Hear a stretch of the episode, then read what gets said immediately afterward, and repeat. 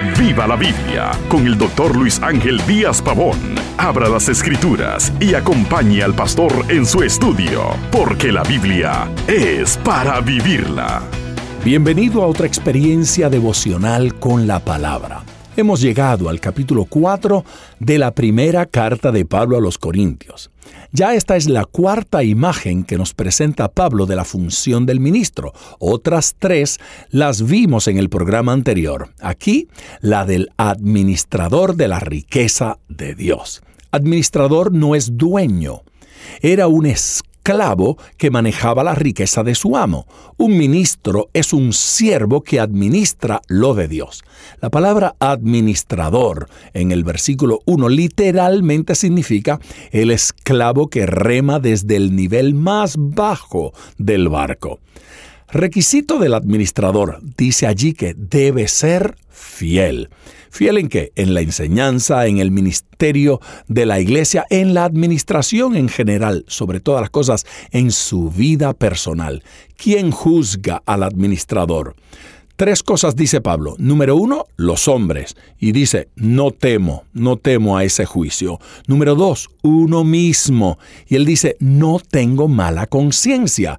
Y número tres, el del Señor. Ese es el único juicio verdadero, que el Señor nos juzgara. Los corintios comparaban a los ministros unos con otros y se juzgaban a sí mismos como muy maduros por hacerlo. El administrador rinde cuentas al dueño no al pueblo. Ministerio no es un concurso de popularidad, es responsabilidad de mayordomo.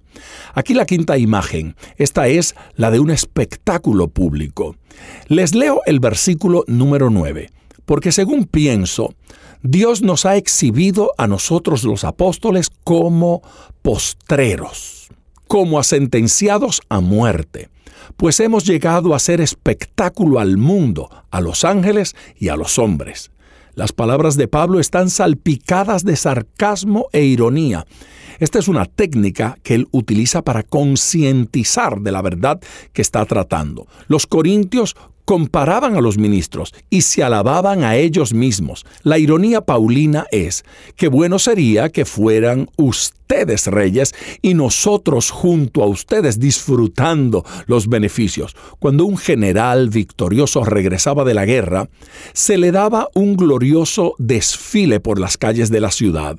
Para jactarse exhibía en el desfile a los nobles y generales capturados. Al final del desfile, venían los soldados que serían echados a las fieras en el circo. Pablo se comparó a sí mismo y a los demás apóstoles con estos soldados capturados, como a sentenciados a muertes por amor a Cristo. Mientras que los cristianos corintios se jactaban a la cabeza del desfile, Pablo pudo haber logrado mucho según el mundo, pero tenía eso poca importancia por la excelencia de servir a Cristo.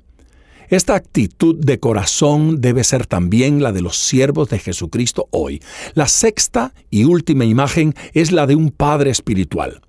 Fue el parto espiritual de Pablo lo que hizo posible la iglesia de Corintios. Debieron, por tanto, haberle mostrado más respeto y escuchar su palabra. Pablo les advirtió en cuanto al pecado pero no habían escuchado. Ahora les enviaba a Timoteo para que les ayudara. De no resultar, Pablo mismo se hizo el propósito de ir. La actitud de ellos determinaría si llevaría la vara paternal de corrección o una palabra de elogio y aprobación. Cuidado, advierte el apóstol. Hablar es fácil. Cuando vaya quiero comprobar qué poder tienen esos cristianos y no cuánto hablan.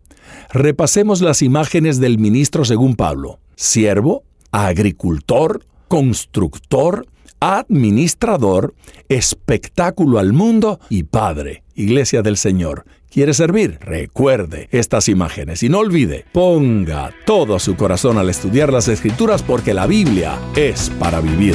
Acompañe regularmente al Dr. Díaz Pavón en su estudio personal de la Biblia. La experiencia de décadas de ministerio de la palabra son vertidas en cada jornada. Usted puede adquirir copias de esta enseñanza visitando nuestra página web www.diazpavón.com Esté atento, participe en nuestro próximo estudio y viva la Biblia.